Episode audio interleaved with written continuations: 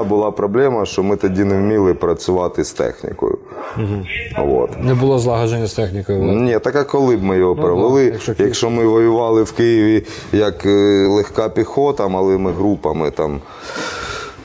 І в основному на якій техніці? На пікапах. Це якщо в кращому випадку на пікапах. На жовтих автобусах ми в Києві воювали, правильно? Помню, От. На жовтих автобусах. А тут нам дають там БМП, БТРи дають. А бля, люди не знають, як в них залазить. Коротше, ми на ходу тренували людей. е, Поки йшла там до ну, підготовка до підготовка до операції, там різні моменти. Там ми кожен час вільний витрачали на тренування людей з технікою.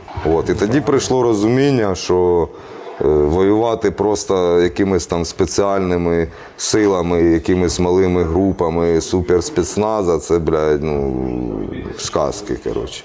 Ну, реально. Якщо ми не володіємо технікою, важким озброєнням і не вивчимо е, всю тактику, яка потрібна для цього, ну, блядь. Ну, ми самі себе наїбемо просто-напросто і все.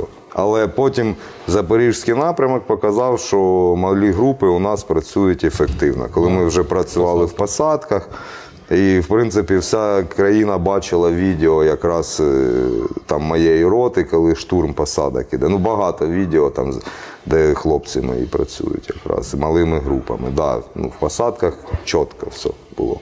Понял, то тогда залетаем сюда, блядь, понял, в село. И забираем его нахуй, пиздец. Три дні ми планували, як зайти в це село, проводили розвідку постійно, там і пішу, і, вір... і квадрокоптерами, і ще кучу різних дій. Проводили, планували, не спали. Ну, я ліг спати там, не знаю, може на третій чи на четвертий день. А вже коли забрали село, це тільки ліг спати. То все время це- це було моє фінальне слово, його вирізали з контексту, і зараз це мем. От в четвертій роті ти досить класно організував їх дозвілля.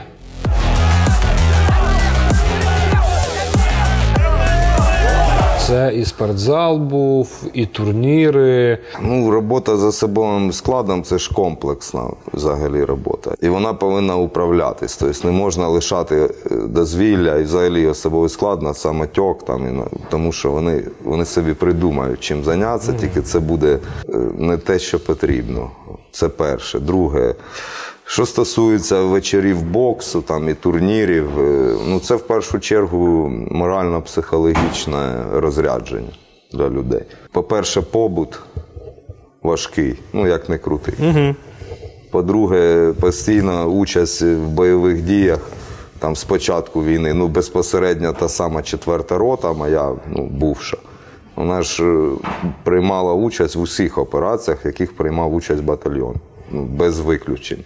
Їм потрібно відпочивати. Ну як вони будуть відпочивати? Валятись на матрасі, блядь, ну це бред, блядь. Вони повинні в першу чергу в голові відпочити. Ну, а так як у нас там ну, 90% спортсмени в роті, мабуть, ну, якщо не більше, і багато титулованих спортсменів, то ну от і все.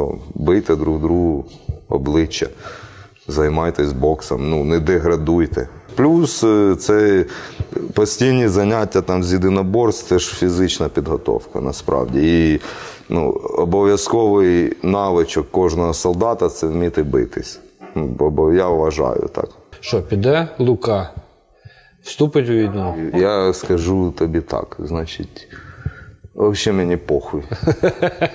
Поняв, це моє ставлення. Якщо він, ну, якщо він полізе, це буде класно, я вважаю. Це дасть нам карт-бланш. Ми розпіздуємо, блядь, остатки військ, які його підтримують, і потім зайдемо в Білорусі, звільнимо білоруський народ від цієї мерзості, блядь, вже наконець-то, блядь, і все. Та Вони зараз білоруси всю техніку перекидують в Росію. Тобто, ну чим він воювати буде? У них же ж не так і багато техніки в Білорусі. Справної. А з ким білоруська армія взагалі воювала? Ну, Це перше питання. Друге питання: от вони зараз виставили шість батальйонів на кордоні з нами. Ну це ж смішно, блядь. Ну, шість батальйонів. Це що? Ну, та це, бля, поснідать хіба нам. Ну, і все. Ну, хай нападають. Ми, ну, нам потрібна техніка, нам потрібне озброєння, нам е, багато чого потрібно. От якраз хай несуть.